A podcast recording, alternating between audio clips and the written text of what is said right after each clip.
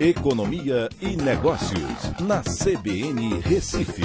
Écio Costa, boa tarde, Écio. Boa tarde, Aldo. Boa tarde, ouvintes da CBN. Vamos fechando o mercado financeiro, Écio, faltando cinco minutos. Todas as moedas em alta. Dólar, a, o euro, é, a Bolsa também está em alta, quase 100 mil pontos. Então, uma segunda-feira boa para o mercado financeiro, viu, Écio? Isso, Aldo. Hoje o mercado começou bem, né, logo na abertura com um crescimento forte, por conta de expectativas positivas lá na China, né, externo contaminando o resto do mundo, com expectativa de boa retomada e também na entrevista que o Paulo Guedes deu ontem à noite. Então a gente está aí a 1%, um ponto percentual mais ou menos, de chegar no Ibovespa 100 mil pontos de novo. Né? Isso já tinha meses que a gente tinha caído abaixo desse nível né? e agora há uma expectativa de que a gente volte a, a casa dos 100 mil pontos com uma retomada aí da economia brasileira também, que é o assunto da nossa pauta. É, em contrapartida, você vê o dólar a 5,35, ele, ele com certeza vai estar tá mais perto de 6 do que de 4,99, né, Écio? A previsão do Boletim Fox de hoje é que encerre o ano a 5,20. Então, pode ser que haja aí uma leve redução, mas não provavelmente não chega nos cinco reais de novo, não. Eita. Pelo menos não para encerramento de ano. Né? Então quer dizer que quem era feliz naquele tempo não vai ser mais, né? Oh. Vamos lá. Bom, a...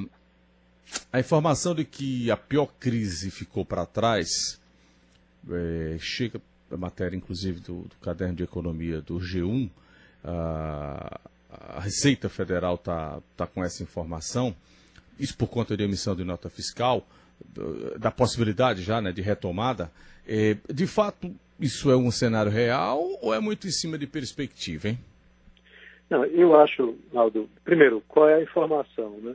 A Receita divulgou informações de que é, já há uma retomada forte em junho, tá? onde é, o mês de junho teve o maior patamar em emissões de notas fiscais desse ano, chegando a 23,9 bilhões por dia, certo? Que é um crescimento de 10% em relação a junho de 2019.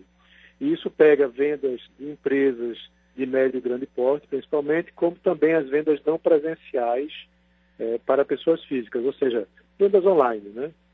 E isso, depois de um tombo de vendas que foi é, no mês de abril, aí a gente teve aumentos de 9,1% em maio e de 15,6% em junho. Então, o pior realmente foi no mês de abril, né, quando a indústria automotiva, por exemplo, zerou sua produção no mês de abril.